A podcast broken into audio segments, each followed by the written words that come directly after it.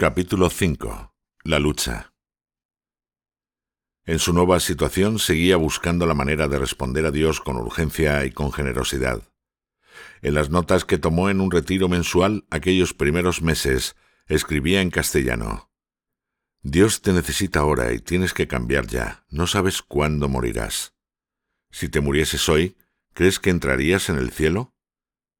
Tienes que estudiar y cumplir las normas y las mortificaciones por amor a Dios. Crea un horario de estudio y evita las distracciones. Tenemos que ser instrumentos útiles para Dios. Para avanzar en el apostolado en la universidad, tienes que estudiar y dar ejemplo. Tienes que hacer el examen de conciencia bien cada día.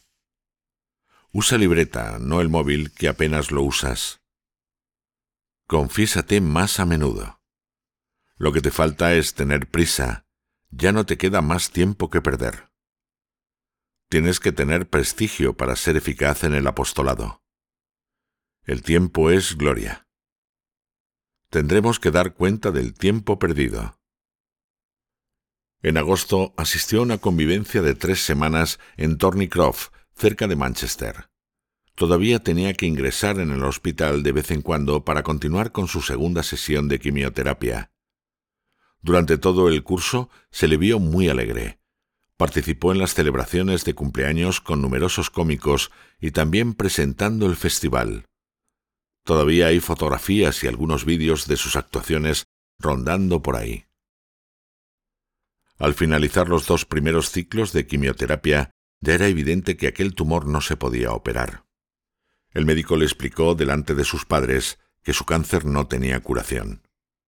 Durante un tiempo a Pedro le había preocupado aquella operación porque suponía estirparle gran parte de la pelvis y una pierna y dejando la otra pierna sin capacidad de movimiento.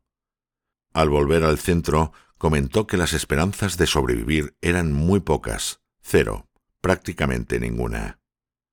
A Pedro le había costado mucho hacerse a la idea de que tras la operación pudiera pasar el resto de sus días sin una pierna, sin pelvis y la otra pierna paralizada. Quiero morir con las dos piernas, dijo un día. Quiero entrar en el cielo por mi propio pie, no empujado por mi ángel en silla de ruedas. Un aspecto de su lucha que nunca pasó desapercibido es su capacidad de aguantar el sufrimiento sin quejarse. Un enfermero del hospital decía, Yo he trabajado con muchísimos niños y adolescentes con cáncer. Los más pequeños no se quejan casi nunca, los adolescentes, sin embargo, no paran de quejarse. Pero Pedro es la excepción. Jamás le he escuchado la más mínima queja. Se agotaban los recursos terapéuticos y disminuían las esperanzas. Sin embargo, de pronto se presentó la posibilidad de un tratamiento experimental en Heidelberg, Alemania, con radiación de protones. Para ello había que trasladarse a aquella ciudad universitaria durante varias semanas pero la financiación resultó ser un escollo. La seguridad social no estaba dispuesta a financiar el coste del tratamiento que podría superar los 100.000 euros. Tras numerosas reuniones, se le comunicó a Pedro y a sus padres que las expectativas de curación eran muy escasas y no valía la pena la inversión. Pedro no era inmune a las malas noticias y más tarde reconoció que aquella tarde lo pasó muy mal. Como comentaría luego, durante aquella reunión se dio cuenta de la gravedad de su situación. A los tres días el obispo de Shrewsbury fue a visitarle y le dejó una estampa con las palabras de la Virgen a San Juan Diego. ¿No estoy aquí yo que soy tu madre? ¿No estás bajo mi sombra y resguardo? ¿No soy yo la fuente de tu alegría? ¿No estás en el hueco de mi manto, en el cruce de mis brazos?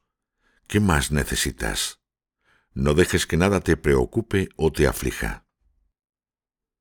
Al leerlas con su madre se quedó tan sobrecogido que decidieron recitar aquellas palabras todas las noches.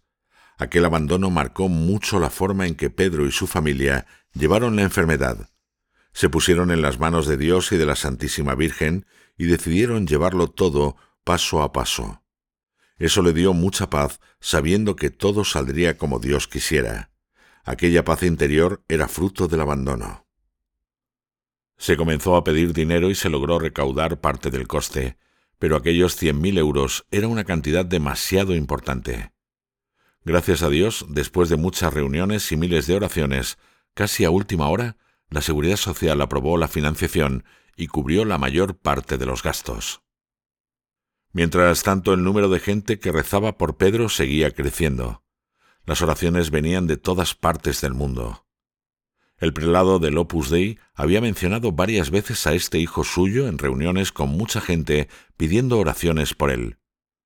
Cuando le preguntaron si creía que el milagro podría ocurrir, Pedro contestó con una sonrisa de oreja a oreja.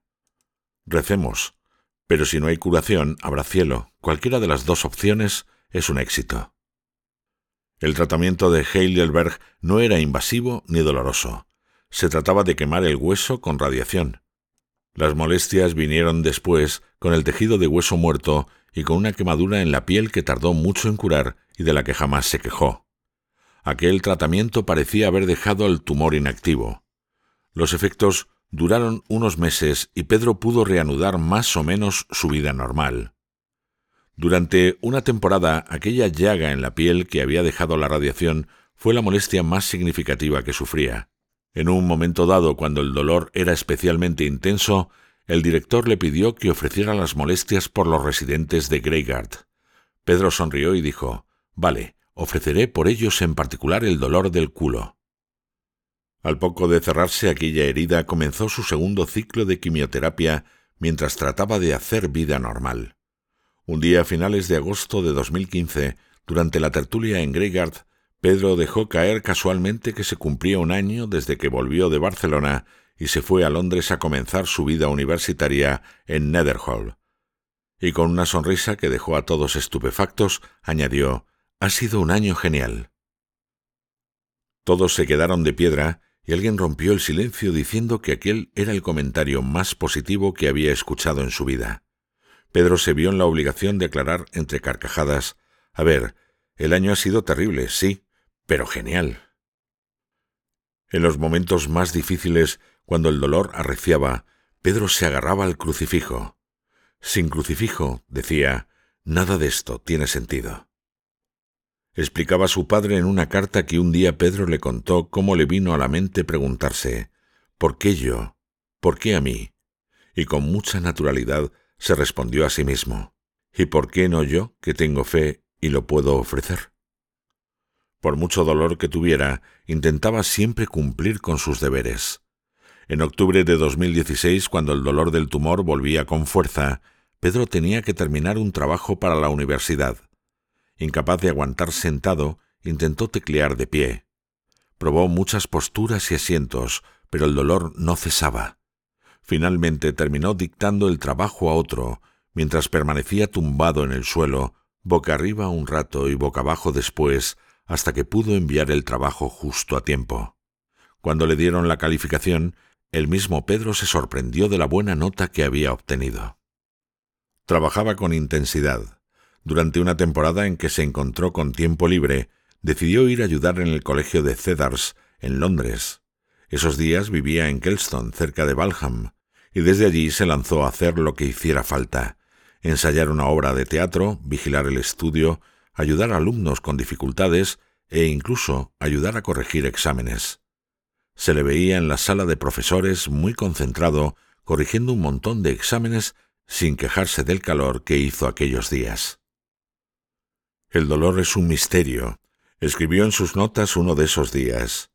Y sin embargo, el cristiano con fe sabe descubrir en la oscuridad del sufrimiento propio y ajeno la mano amorosa y providente de su Padre Dios, que sabe más y ve más lejos. Quien tiene fe entiende de alguna manera las palabras de San Pablo. Para los que aman a Dios, todas las cosas son para bien. Como su deber era estudiar, trataba de defender su tiempo de estudio y de trabajo. En ocasiones estudiaba todo lo que podía por las mañanas antes de tomarse las medicinas para el dolor, porque sabía que después de tomarlas le producirían somnolencia y ya no podría estudiar con tanta intensidad. A consecuencia de su enfermedad, mucha gente comenzó a visitarle. Siempre se sentía muy incómodo convirtiéndose en el centro de atención y le mortificaba mucho el fenómeno selfie, de pronto todo el mundo quería hacerse fotos con él, pero lo vio como otra fuente de sacrificios. Entendía que aquellas fotos eran importantes para la gente y se dejaba fotografiar sin preocuparse de si salía con pelo o sin pelo, con ojeras o pálido o con cara de sueño. También le molestaban mucho las expresiones desmedidas de afecto, los abrazos excesivos, las carcajadas muy sonoras, los gritos y aplausos, el alboroto. En inglés se refería a aquello con la palabra fus. Lo aguantaba todo pacientemente cuando se trataba de gente que venía a visitarle, pero no dudaba en cortarlo de raíz con quienes tenía más confianza. A ellos les solía decir Please, no fus. Por favor, no alboroto. En los momentos más difíciles se apoyaba mucho en la oración y los mensajes que le llegaban continuamente. Pero le daban particular alegría las cartas que recibía del padre, el prelado del Opus Dei. El 12 de febrero de 2015 le llegó una que le hizo llorar. Comentaba al director que aquel día había sido muy duro, con mareos, cansado y harto de la comida insípida que tenía que comer. Aquella carta no pudo ser más oportuna. Con mucho cariño el padre le decía que se apoyaba en él especialmente, y Pedro se emocionó. Como decíamos, la santidad no está en ser perfecto, sino en no dejar de luchar por intentarlo. Más de una vez perdió la paciencia con la gente. Cuando en medio de sus dolores algunos trataban de alegrarle con chistes o canciones y se montaba un guirigay en la habitación, en alguna ocasión mandó a todos a la calle o les decía con seriedad Basta de bromas. Poco después, dolido, les pedía perdón. Esto se repitió en varias ocasiones. También le costaba ser más comprensivo con los defectos de los demás. No entendía por qué uno de los residentes de Netherhall o de Greygard no estudiaba, por qué otro no se levantaba por las mañanas, o por qué otro había comenzado a consumir droga, o no trataba de socializar más en lugar de quedarse en su habitación con sus videojuegos. Particularmente se frustraba porque la gente que podía y en ocasiones quería no rezaba o porque decían que irían a misa y no iban. En este sentido a veces le costaba entender que otros no hicieran las cosas que él hacía con tanta naturalidad, porque él no se consideraba especial en nada. Si yo puedo hacerlo, pensaba, ¿cómo no va a poder hacerlo él? En sus notas se describía la lucha. Tengo que ser más misericordioso con las luchas y defectos de los demás, misericordioso como mi Padre Celestial es conmigo.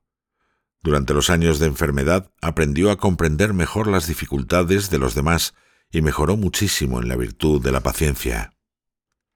A la vez que trataba de ser misericordioso con los otros, era muy exigente consigo mismo. En alguna ocasión manifestó al director su extrañeza porque no le hacían correcciones y se planteaba si no sería porque la gente sentía lástima por él. Pidió que se le corrigiera todo y siempre, que no se anduvieran con chiquitas, que tenía que ser santo y no tenía tiempo que perder. Siempre agradecía muchísimo las correcciones que recibía.